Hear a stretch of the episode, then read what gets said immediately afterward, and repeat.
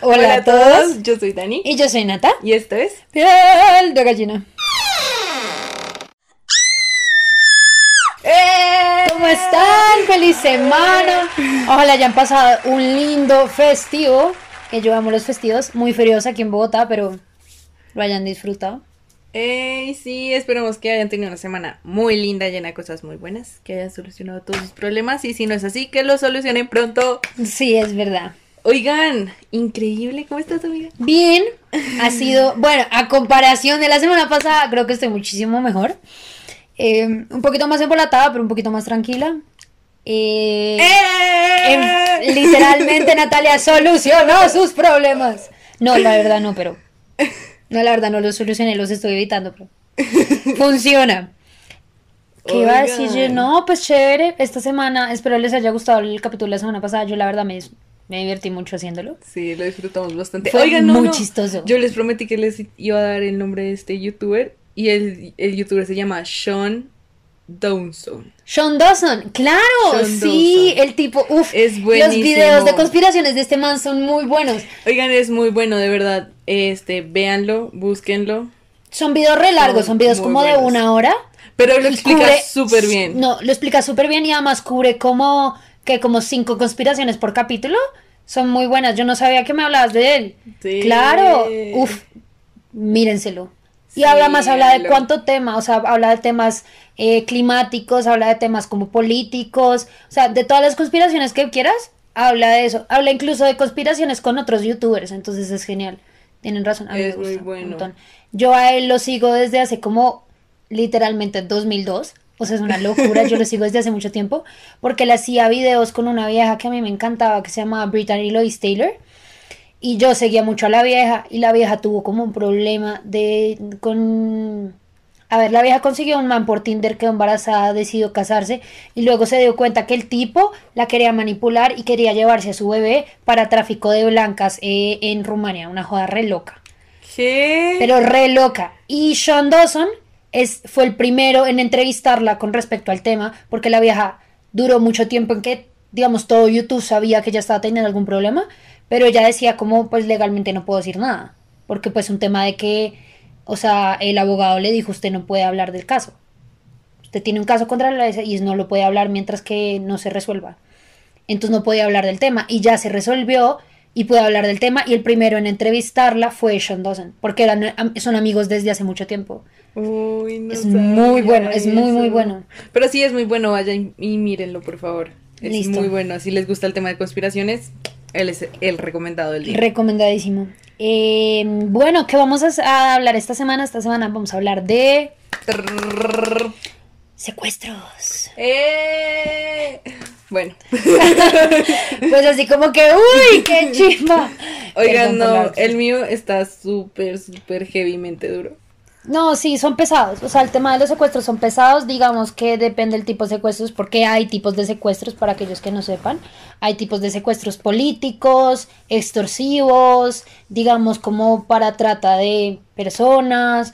Hay incluso secuestros para violar niñas en un o niños en un largo periodo de tiempo. Hay muchos tipos de secuestros. Eh, Dani y yo escogimos, o sea, escogimos tipos distintos. Digamos que el mío es un poco más tranqui eh, emocionalmente, sin embargo es como muy denso. Eh, entonces, nada, Y el mío es un poquito más. el tuyo es más emocionalmente...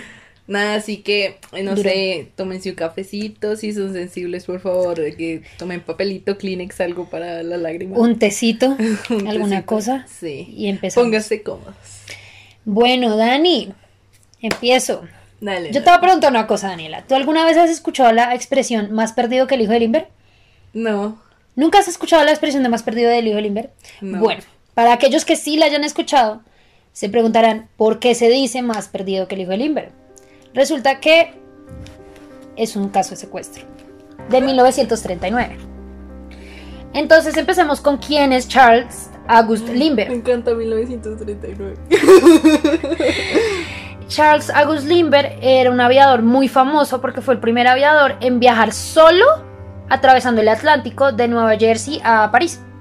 Entonces, eh, en su momento fue un aviador en exceso famoso. O sea, el tipo tenía toda la plata del mundo, todo el mundo lo conocía. Y él estaba casado con una vieja que se llamaba Anne Monroe y tenían un hijo de 20 meses, o sea, más o menos año y medio. ¿De dónde es él? ¿De dónde era?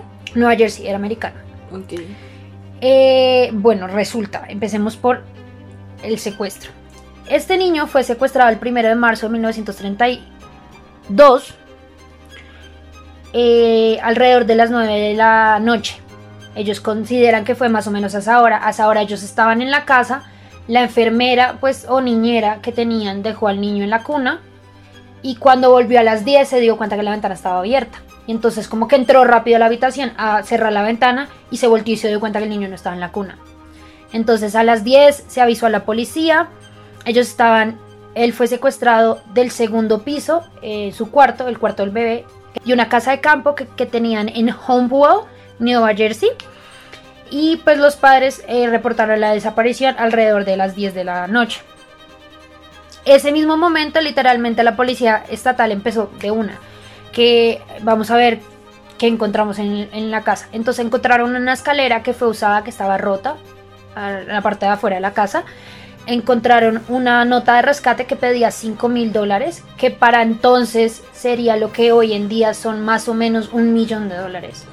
O sea, es un mundo de plata. Dios, eso es mucha plata. Pues con inflación y con todo, es, o sea, 50 mil dólares era eso. A mí me parece, o sea, qué horror que la vida de alguien le pongan Cueste precio. dinero.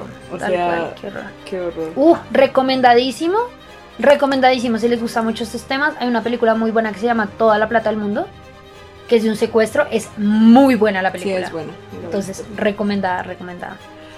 Eh, bueno, entonces, eh, investigaron, habían huellas de, de lodo en el piso del- de, la, de la habitación, pero pues nada que pudieran como tomar como una huella de tal zapato o algo así, no podían. No habían huellas digitales de nada más y pues estaba la escalera afuera y la nota de rescate. Entonces, esto fue investigado, eh, pusieron una mano de gente y les puedo decir que yo creo que esta fue la peor investigación de la historia. O sea, en verdad, no fue normal. O sea, ¿Por todo lo que podían hacer mal lo hicieron mal. De todo lo que podían hacer mal lo hicieron mal. Entonces, no tenían claves ni pistas de absolutamente nada. Pero el, el 6 de marzo, o sea, cuatro días después recibieron una segunda nota de rescate que decía, no, no son de cinco marzo de mi cumpleaños. en tu cumpleaños. sí. Dijeron, como no, ya no queremos 50 mil dólares, queremos 70 mil. Oh, Y la nota no decía nada más. El 8 de marzo recibieron una tercera nota. ya no queremos 70, queremos 100. No, espérate. Eso sí pasa, pero más adelante. Eh, entonces decían que no podía ser ningún intermediario familiar el que entregara el dinero y recibiera al bebé. No podía haber ningún intermediario y que tenían que encontrar una persona en el periódico. Entonces ahí aparece eh, el doctor John Con- Condon, F. Condon, el señor Condon. el señor Condon, vamos a decirle eh, eh, John F. Como pues para cuestiones de no reírnos casi cinco minutos.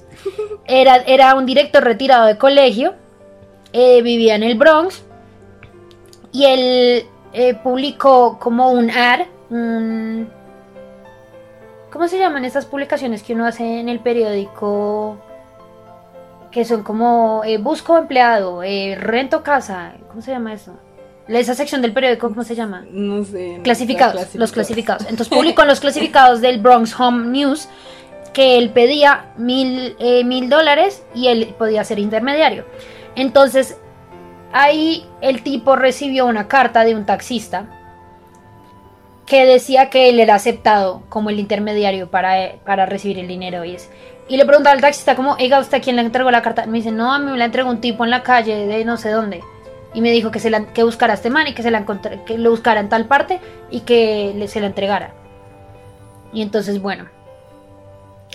eh, que tenían que buscar una cita pues para conocerse. En marzo 10, nuevamente, que no, que queremos 70 mil.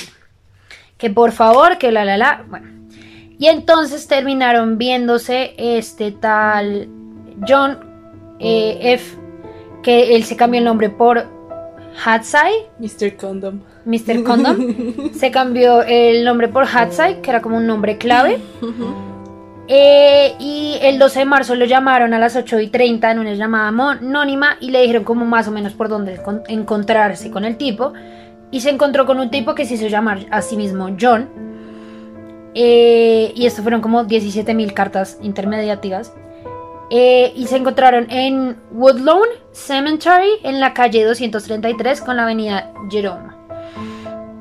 Entonces, pues ahí, ¿qué hicieron? Nada, hablar. ¿Qué?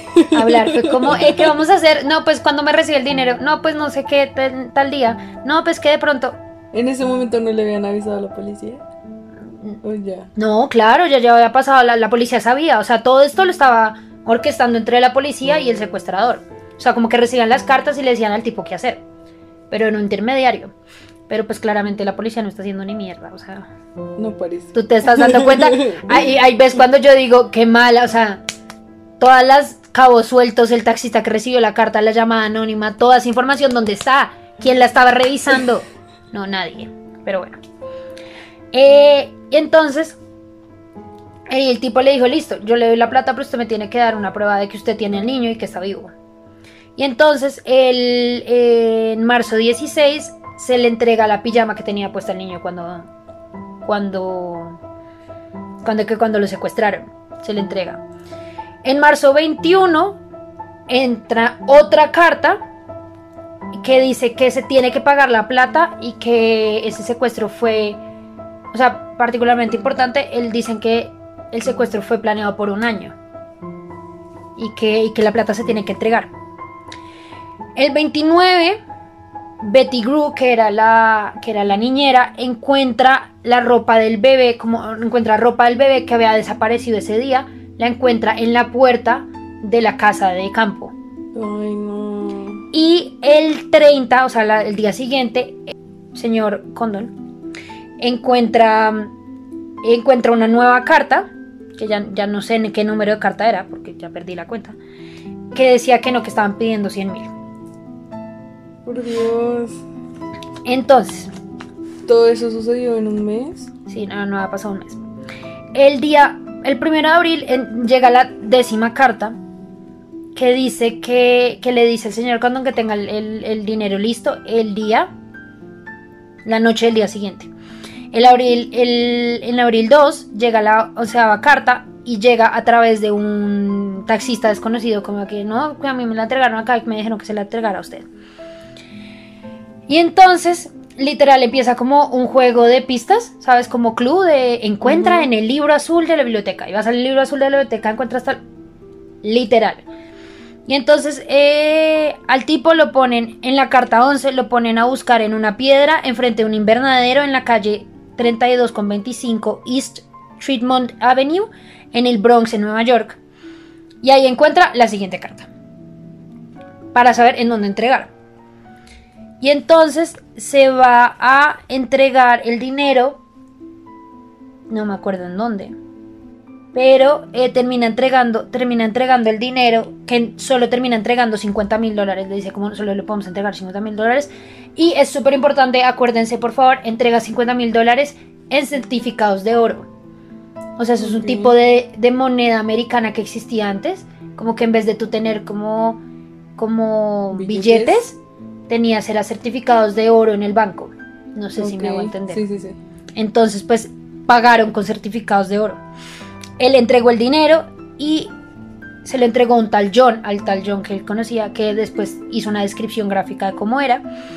Y él le dijo, miren, el bebé está en un bote que se llama Nelly, en, en Martha's, Martha's Vineyard, en Massachusetts. O sea, ¿Qué? al otro puto lado del mundo. Esta gente se va a buscar. Dios mío, qué angustia. Sí, o sea, ya ha pasado un mes, o sea, súper angustiante. Esta gente se va a buscar y el niño nunca aparece. Y Cordon dice, yo no sé qué hacer, pero estoy seguro que yo vuelvo a ver al tal John y lo reconozco, o sea, sé quién es. O sea, y le hizo un, hizo un retrato hablado y bueno. Así pasó otro mes. O sea, no sabía nada, el niño no apareció. de todo, terrible. Lastimosamente, el, en mayo 12, eh, William Allen, que era como un asistente de, de, un, de un camionero encontró accidentalmente porque se bajó del camión a orinar. Al niño y encontró accidentalmente, literalmente, a cuatro millas de la casa de los, de los Lindbergh, literal, como a 45 pies de la avenida principal de Monrose en Nueva Jersey, encontró al niño.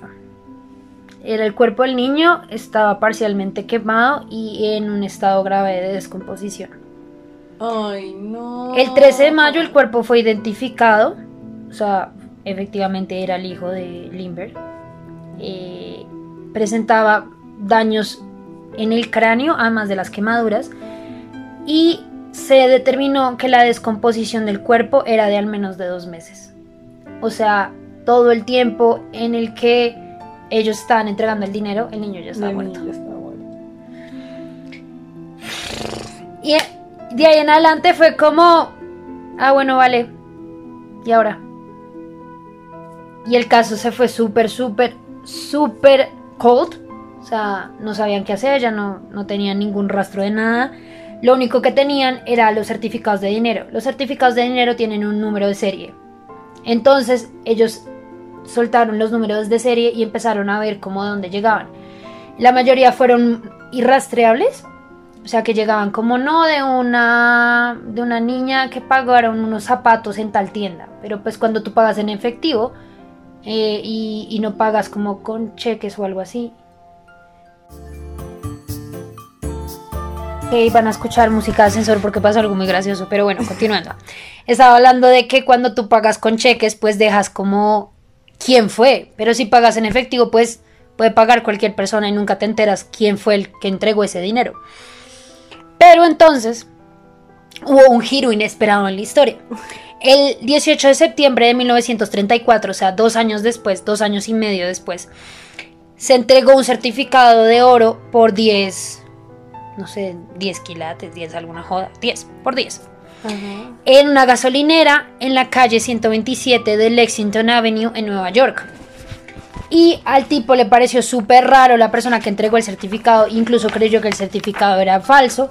Entonces tuvo la fantástica y enorme idea de anotar la placa. Y entonces, claro, cuando Bravo. llegó al banco, sí, o sea, alguien tuvo cabeza. Bravo.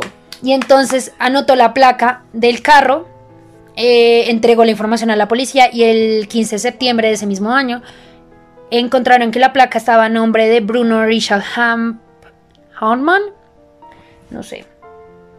Ah, bueno, este- esta foto que te estoy mostrando es la foto del, de la desaparición del, del niño. Además, mira, era un niño todo chiquito. Todo lindo. Ay, no, ¿qué le pasa a la gente? triste. Está muy loca. Entonces, bueno, resulta, primer cosa que todo el mundo notó, el tipo se parecía muchísimo al de la descripción. O sea, Muchísimo. esta descripción que, que estás viendo en la foto era la descripción que había dado el, el profesor que estaba de intermediario y el de la gasolinera. O sea, las descripciones, ambas descripciones eran parecidas y además el tipo se parecía un montón. Entonces, el 18 de septiembre, el tipo vivía en, Bron- en el Bronx, en Nueva York. Tiene cara de loco. Tiene un poquito cara de, de rayadito. El 18 de septiembre le investigaron la casa y el 19 de septiembre fue arrestado. Eh, lo que les digo, la descripción era muy, era muy similar a lo que realmente el tipo se parecía. Entonces empezaron a investigar al tipo. El tipo era alemán, llevaba 11 años en los Estados Unidos y tenía más de un certificado de oro con los números de serie con él. Por Dios. Y él lo primero que declaró fue que le estaba guardando ese dinero a alguien más, pero pues a ver.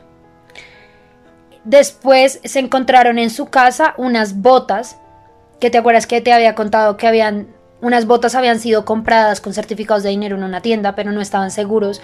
O sea, no sabían cómo rastrearlo porque pues no tenían ningún nombre que rastrear. Bueno, encontraron esas botas en la casa del tipo.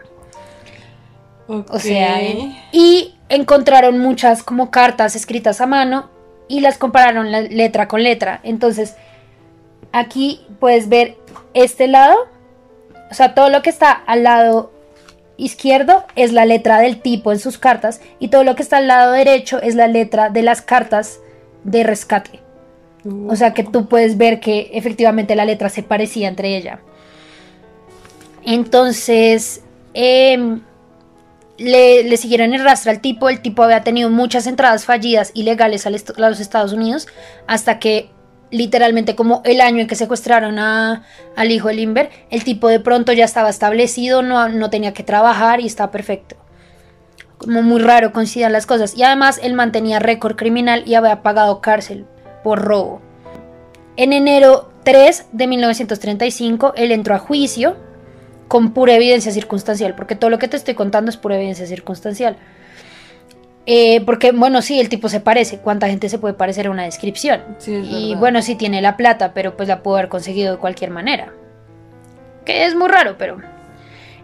Eh, una cosa que también fue evidencia circunstancial y es que los pedazos de madera usados para hacer la escalera que subía al, al piso del bebé coincidían la madera y los pedazos en tamaño coincidían con madera de la escalera eh, de la escalera coincidían con madera del piso del ático de la casa del tipo era el mismo tipo de madera el tamaño coincidía Ok, ahí ya. Ya es culpable. Sí, tal cual. y además el tipo tenía muchos papeles con la información personal del profesor John F. Corden, que fue el que fue intermediario.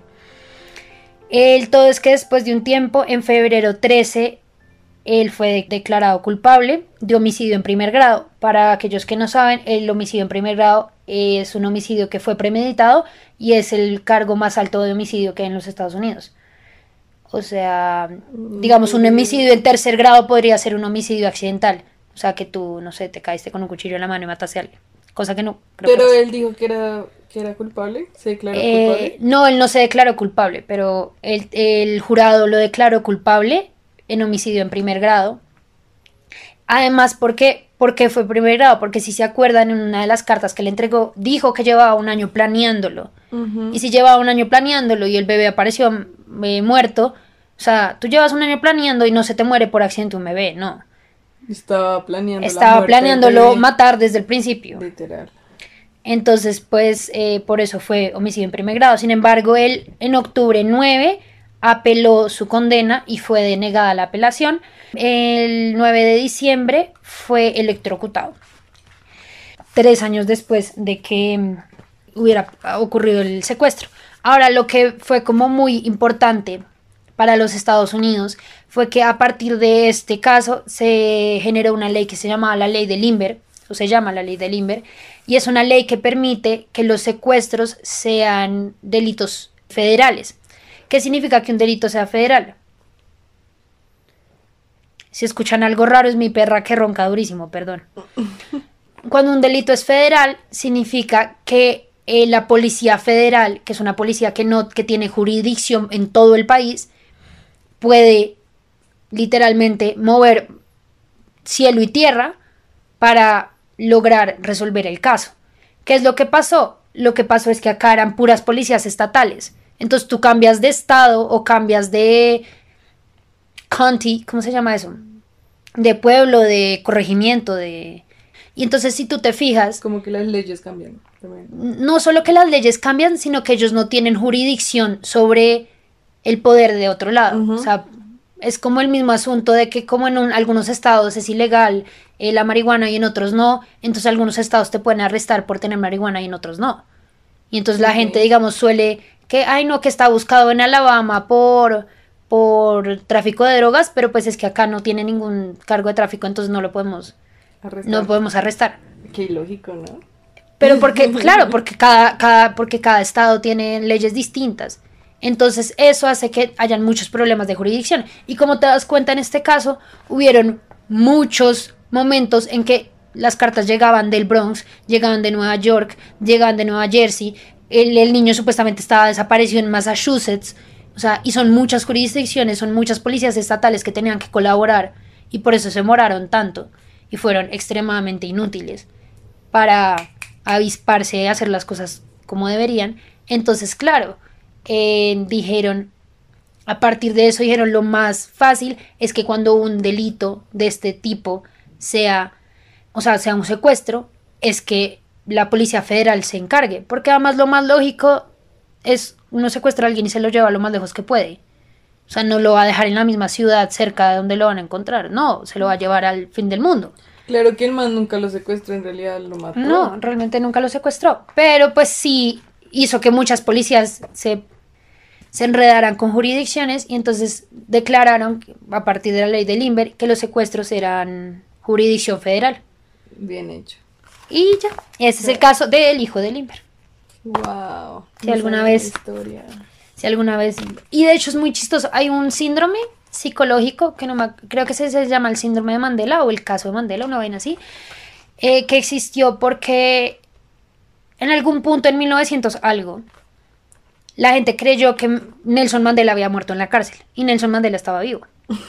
Pero era tal el, el- el que la gente creía que estaba muerto que era una cosa dividida. O sea, el 50% de las personas creía que estaba muerto y el otro 50% de las personas creía que estaba vivo. Y entonces a partir de eso crear- crearon, creo que se llama el síndrome de Mandela.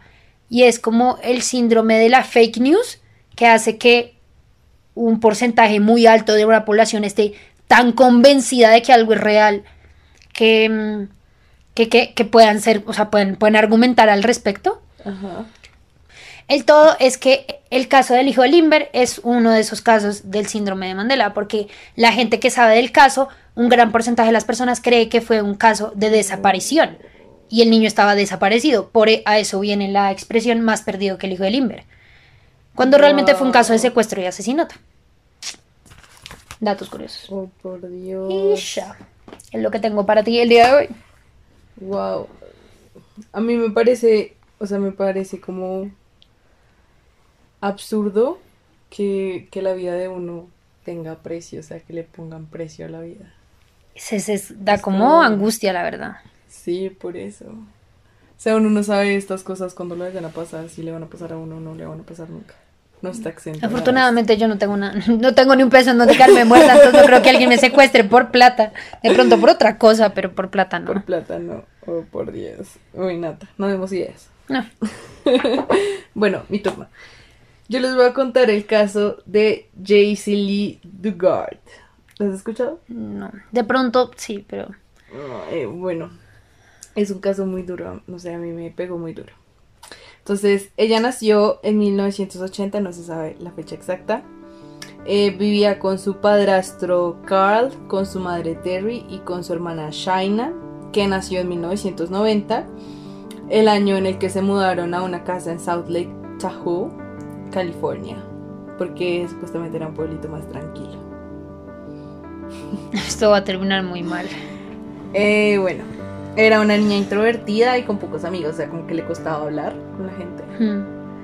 En junio, el 10 de junio de 1991, ella estaba en quinto de primaria y tenía 11 años. Estaba súper nerviosa porque tenía una excursión y le tocaba hablar con sus amigos y con los niños y como que... no Tocaba socializar suyo. y no era lo Ajá. suyo, ok. No Uy, por pelada. suyo. Ese día ella se fue caminando solita hasta la parada de, del autobús. Pero como era un pueblo, pues había una parte en la que literalmente tenía que pasar por un bosque. Ok.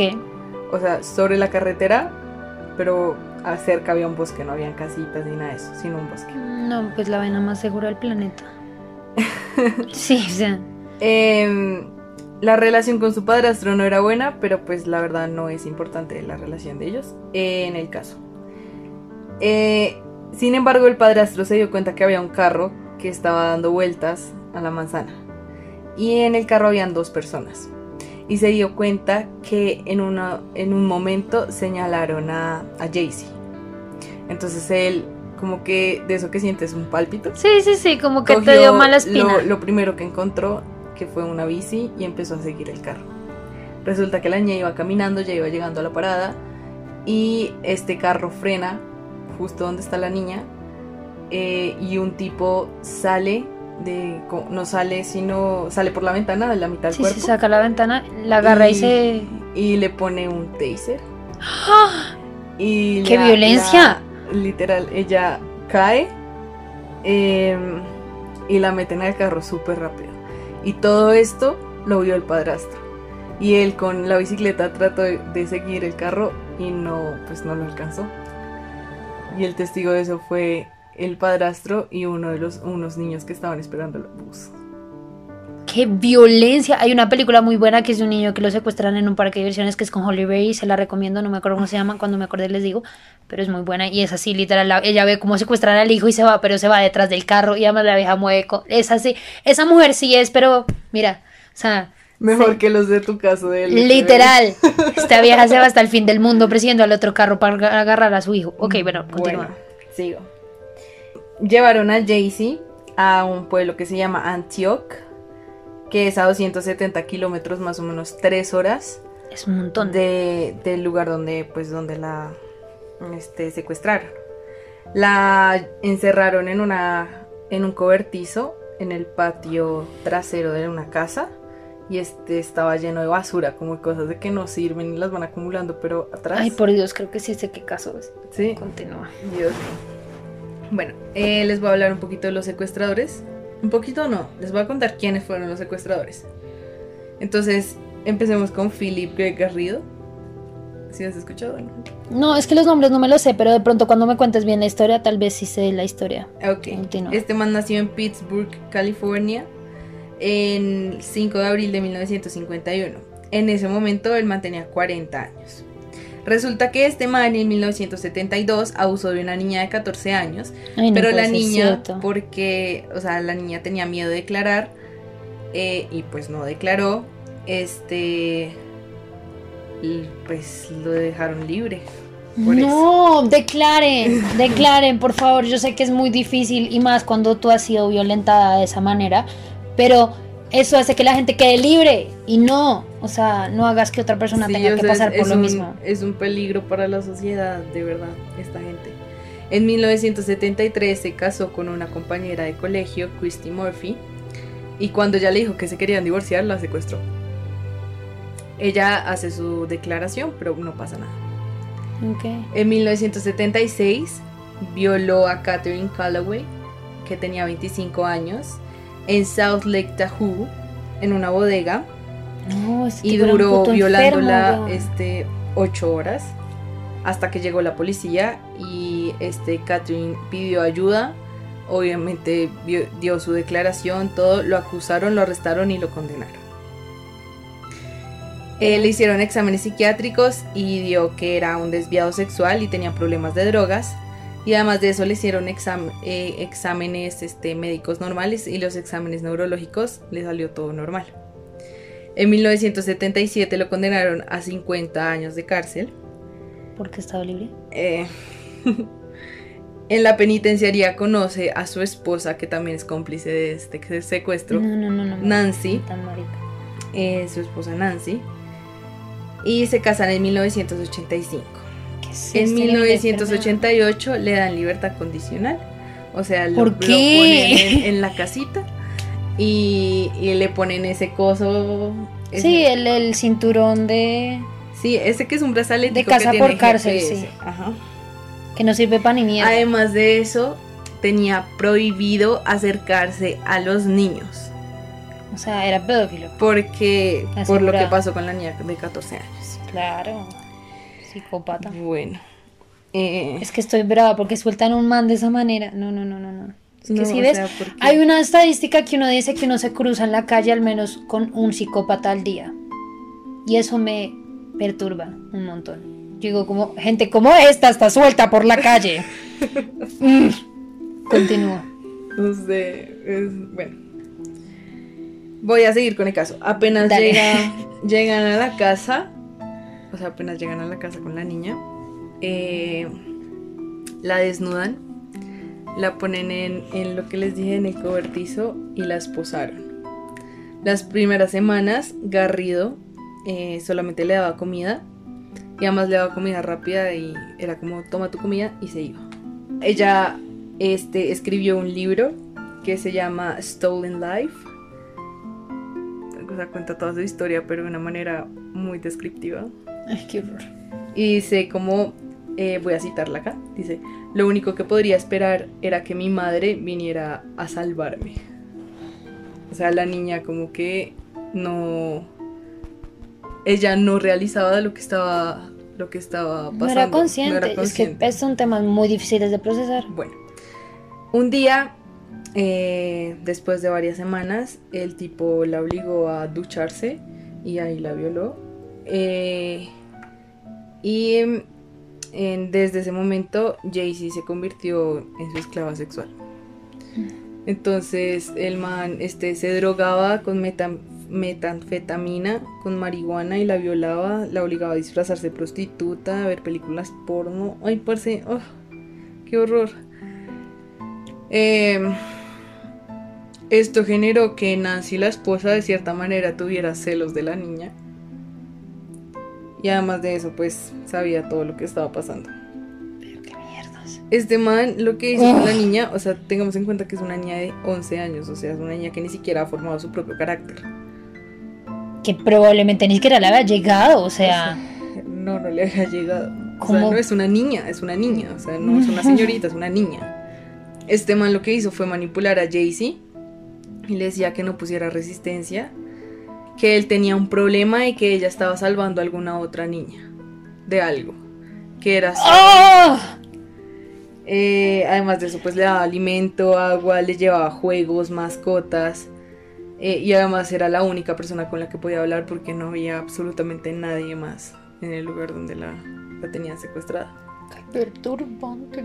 Hay un momento en que la niña se empieza a cuestionar si lo que le está haciendo está bien o está mal. Y de cierta manera empieza a normalizar la situación. Hay algo acá. Síndrome de Estocolmo. No, no, esperen. ¿No? Hay algo acá. O sea, es una niña chiquita. Pero resulta que la niña no sabía qué era el abuso sexual.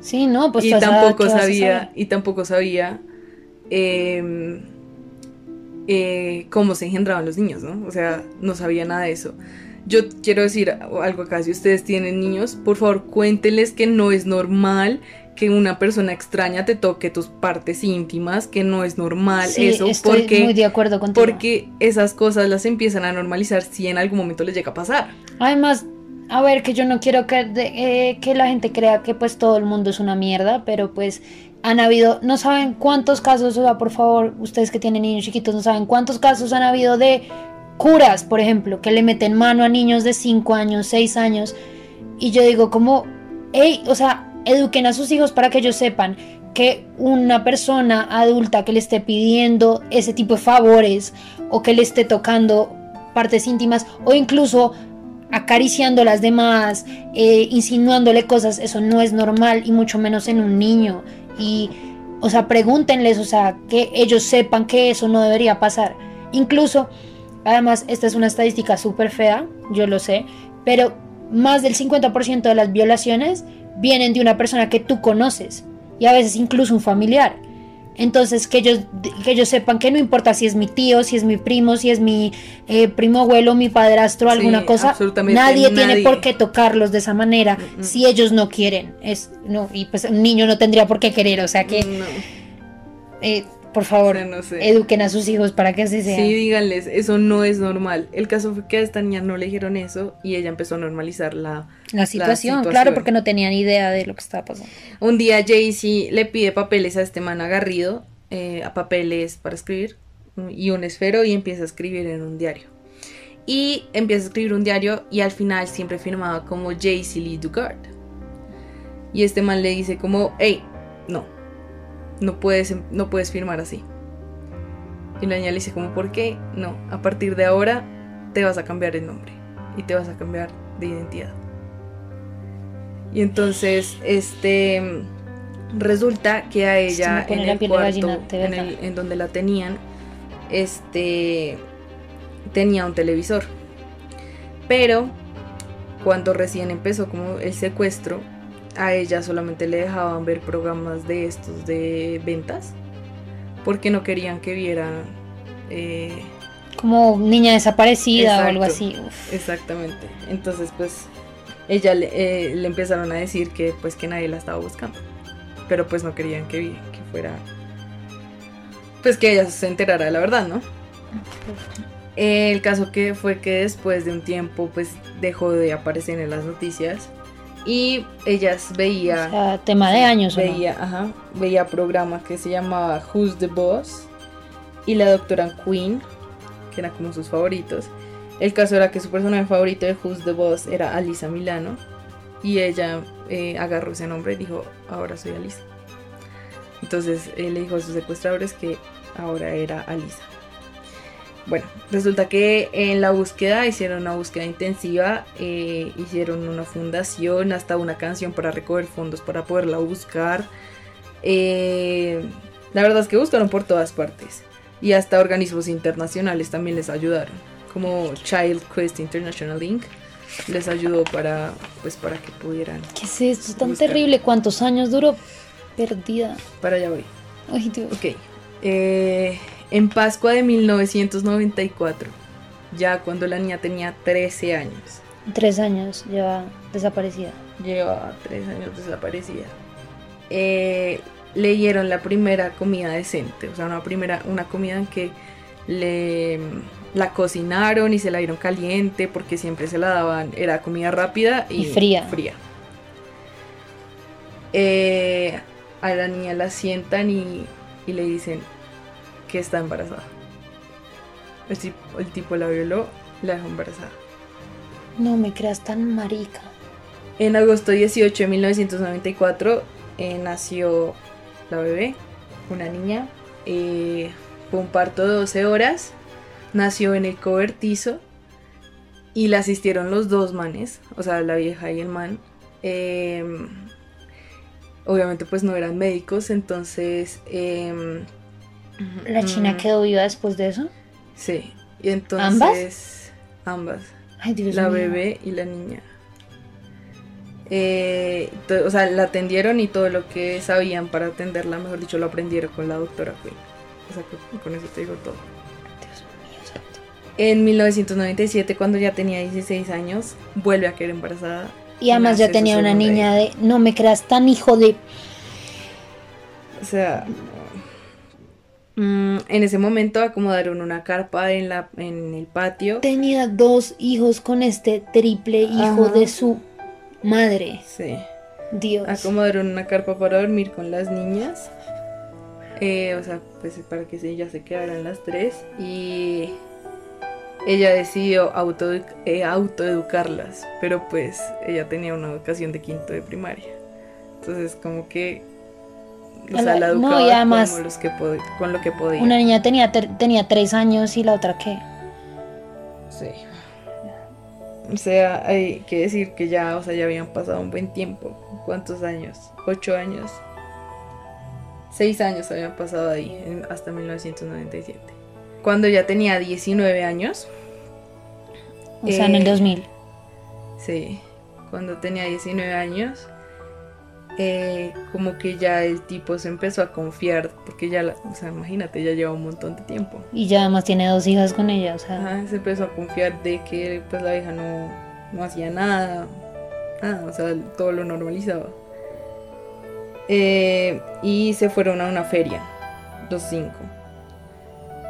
Qué Ella enfermo. con, con, la- con ella y con las niñas, con las, pues con las hijas. Eh, y ella no se escapó y no, no porque tuviera síndrome de Estocolmo, eso lo dice en una entrevista. Y hay una terapeuta que dice que no, que ella no tenía síndrome de Estocolmo, sino que era por la simple manipulación de que el man la tenía. O sea, el man tenía La tenía suficientemente la- convencida de toda la situación. Exactamente. Entonces ella decía como, no, si yo me escapo y no eh, funciona, ¿sí? Y el man nos agarra, nos mata a las tres. Y eran sus hijas, o sea, Sí, ella obvio. y sus hijas. Entonces, primero, ella dijo como, no me voy a escapar por ellas. Eh,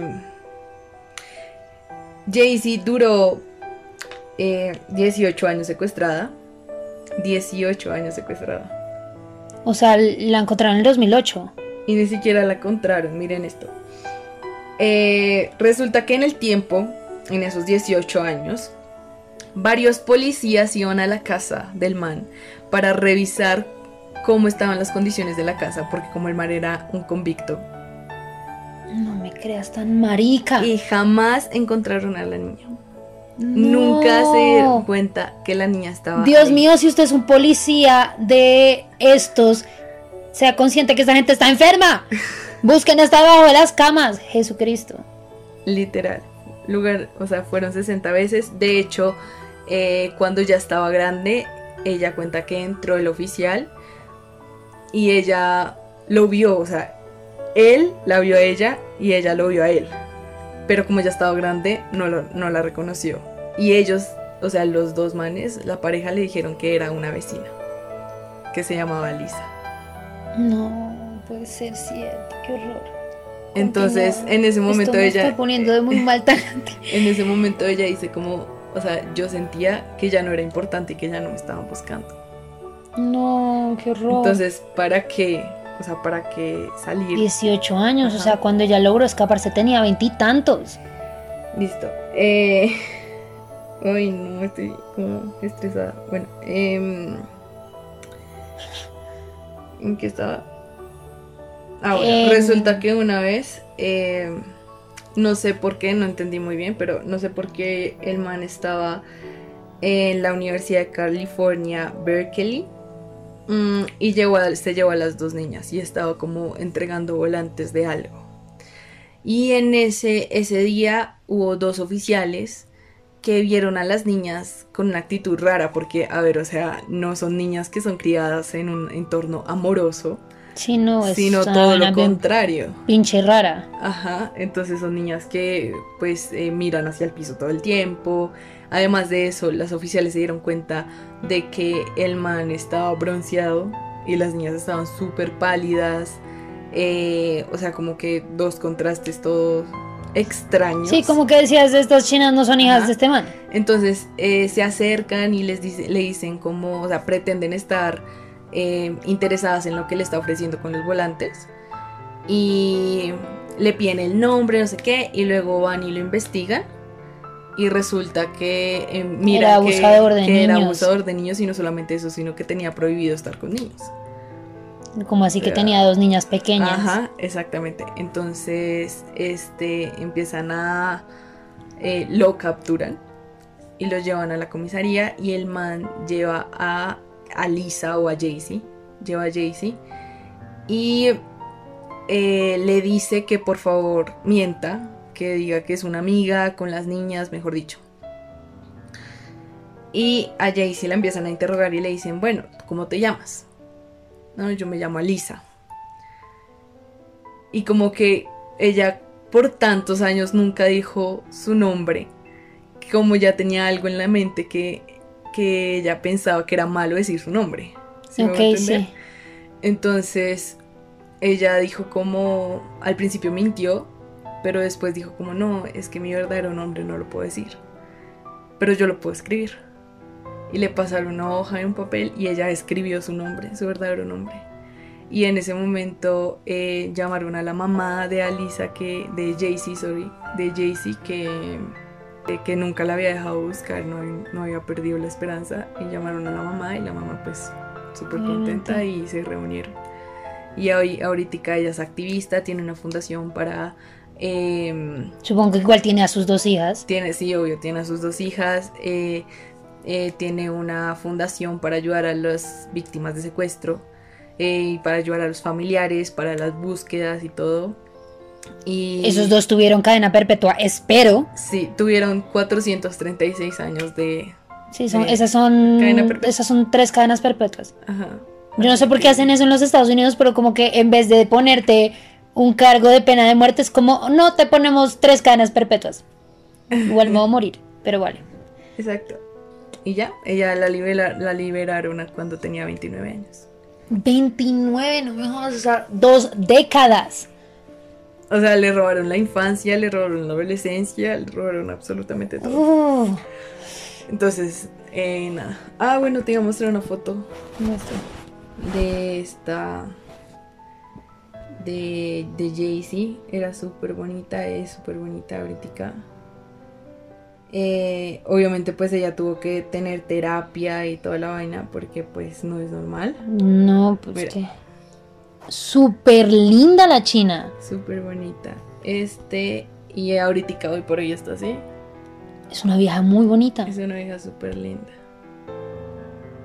Eh, y nada, me- o sea, lo que, lo que me llamó la atención de este tema es que, o sea, admiro mucho de que a veces uno se queja por estupideces, o sea, por cosas muy estúpidas. Y hay gente que de verdad la ha pasado muy mal y que salen adelante de la mejor manera posible. Y este es el caso de, de Jay-Z. No. Hay una película en Netflix Mira, esos son recomendada. Los, los victimarios. Digamos, la cara enfermos. Sí. Hay una película en Netflix súper recomendada que se llama The Room. Y es literalmente una historia así. Es, sí, es, Es muy buena y entonces te hace ver como literalmente como el struggle de, de salir de esa situación, de mentalmente salir de ahí. Entonces, uff, uff, no. Me revolvió todo este caso. Sí. Yo pensé, yo lo confundí con un caso que era de un tipo y la mujer que secuestraban, secuestraban prostitutas y las tenían como esclavas sexuales un tiempo y luego las mataban y tenían como un tráiler lleno de cosas para torturar. Y la china que logró que capturaran, porque es que el, problema es que este, estos tipos eran guardabosques. Entonces, pues literalmente como que mataban a una vieja y iban, la enterraban en el bosque y pues es un bosque, ¿quién la va a encontrar? Y siempre, siempre secuestraban prostitutas. ¿Quién las está buscando? Nadie. Son prostitutas.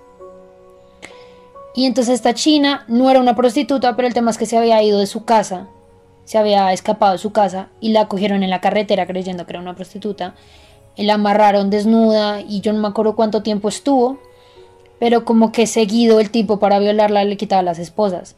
Y entonces como un día que la dejó sin esposas, la vieja cogió, le pegó un guarapazo a la, a la esposa y salió por la puerta y ella no la habían, no la habían empezado a torturar. Supuestamente ellos creían que después de un tiempo cuando se cansaban de las viejas, las, las torturaban, las mataban y las metían al bosque y iban por otra. Pero ella dijo, como yo tuve la suerte de que nunca me, nunca me mandaron ahí. Pero entonces cuentan, la- o sea, me acuerdo mucho del caso, que ella estuvo mucho tiempo amarrada en la mitad de la nada. Y dice, yo cuando por fin le pegué a la vieja y pude salirme, yo corrí desnuda tres millas. Ella la- no se acuerda ni siquiera cuánto corrió. Y se acuerda que a la primera casa que encontró, entró, abrió la puerta y que vio una viejita. Y entrevistan a la viejita y dice, ¿cómo no? Yo, yo solo vi a una niña entrar desnuda. Y yo no entendía. Yo le pasé una toalla, le dije, llamamos a la policía, ¿qué pasa? Y ella solo gritaba, decía, me van a agarrar, me van a agarrar. Y que cuando llegó la policía, eh, se fueron, arrestaron a la pareja en el tráiler y que encontraron, literal, encontraron ADN de más de 25 personas distintas en el tráiler donde torturaban gente y de hecho pues ambos tuvieron cadena perpetua pero se cree que juntos es una de la par- de pareja de asesinos como que más gente mató sin que nadie se enterara Por y Dios. solo mataban prostitutas Por Dios. yo decía Ay, como Qué horror. es es que es tan bizarro es. Ay, no. esto sí me pone la piel de gallina te lo juro. Sí. Uy, no, yo la tengo en estos momentos, la piel de gallina. Ay, no, qué feo, qué fea esta historia. sí Pero a mí me, o sea, me parece es lindo en el sentido en el que pudieron salir adelante Sí, exacto. Y eso es lo que me parece asombroso. O sea, como, como que de verdad uno se queja de estupideces. O sea, yo me quejo mucho de muchas cosas. Sí, nos quejamos de muchos vainas tú y yo. sí, pero pues son vainas en realidad que no, pues que no Era son un poco, graves. era un poco, nosotros hablamos de la semana pasada de esto. Una persona que llegue a ese extremo, eso sí puede pasar. Y digamos que el darme cuenta de eso. Ay, me da como mucho estrés. O sea, como que contamos estas historias todo el tiempo, pero a pesar de que sabemos que son historias que ocurrieron, es muy difícil ser consciente de lo real que son, porque no nos han pasado a nosotros. No es que yo creo que uno siempre piensa que eso no le va a pasar No le a va a uno. pasar a uno. O sea, es como así, claro, le pasó a ellos, pero a mí no A mí no va a pasar. pasar. O sea, no, porque yo soy yo. Exacto. Sí. Entonces yo digo como, hey, de verdad, se los digo porque me aterrizaron feo. Esas mierdas si pasan, por favor tengan cuidado más con los niños, o sea, no dejen a los niños sin, sin, sin verlos, sin protección, sin que alguien los cuide. O sea, por algo hoy en día es ilegal dejar a los niños solos en la casa. O sea, siempre tengan en cuenta, eduquen a sus niños para que sepan lo que está bien y lo que está mal. Por favor. Sí, edúquenlos bien. O sea, si van a tener hijos, edúquenlos bien, sino para que los tienen. Sí, por favor, sean responsables. Sí, entonces, Eh. nada. Eso. Espero tengan una linda semana después de esto tan terrible que les acabamos de contar. Sí, que continúen con sus vidas. Llenas de cosas positivas. Este. Nada, oigan, si quieren ver las fotos de los casos, las vamos a estar subiendo a nuestro Instagram. Sí, eh, Dani, que es una super pro haciendo cosas en. en oh, gracias. en Photoshop, o yo no sé si lo hace en Photoshop o en qué lo hace. Pero, pero sube muy buenos y la idea es como que igual tengan las fotos de los casos y puedan encontrar las fotos que nosotros mencionamos cada vez que hablamos. Y lo mismo, si nos quieren comentar algo, nuestro Instagram es pieldegallina.podcast y nos pueden escribir al gmail eh, pieldegallinapodcast.gmail.com cualquier duda, aclaración, si nos quieren decir que, eh, no sé, que les gusta mucho lo que hacemos, o nos quieren sugerir un tema, o nos quieren contar sus propias historias, estaríamos encantadísimas de escucharlos. Sí, muchísimas gracias por escucharnos, por llegar hasta aquí con nosotras. Sí. Por eh, darnos mucho amor. Eh, sí, es verdad. de verdad que es genial. Yo la la verdad, nunca pensé que llegáramos hasta este punto. Creo que es, nuestro capítulo 12, 13. 15. ¿15? ¡Jesús! Estamos más lejos de lo que yo esperaba. Y ya, nada, pues celebren un poco que ya casi llega Navidad. Eh. A ver si se acaba este año rápido porque ya me tiene negra. Eh, y ya nada, un abrazo gigante para todos. Los, queremos. Adiós. Love you. Bye.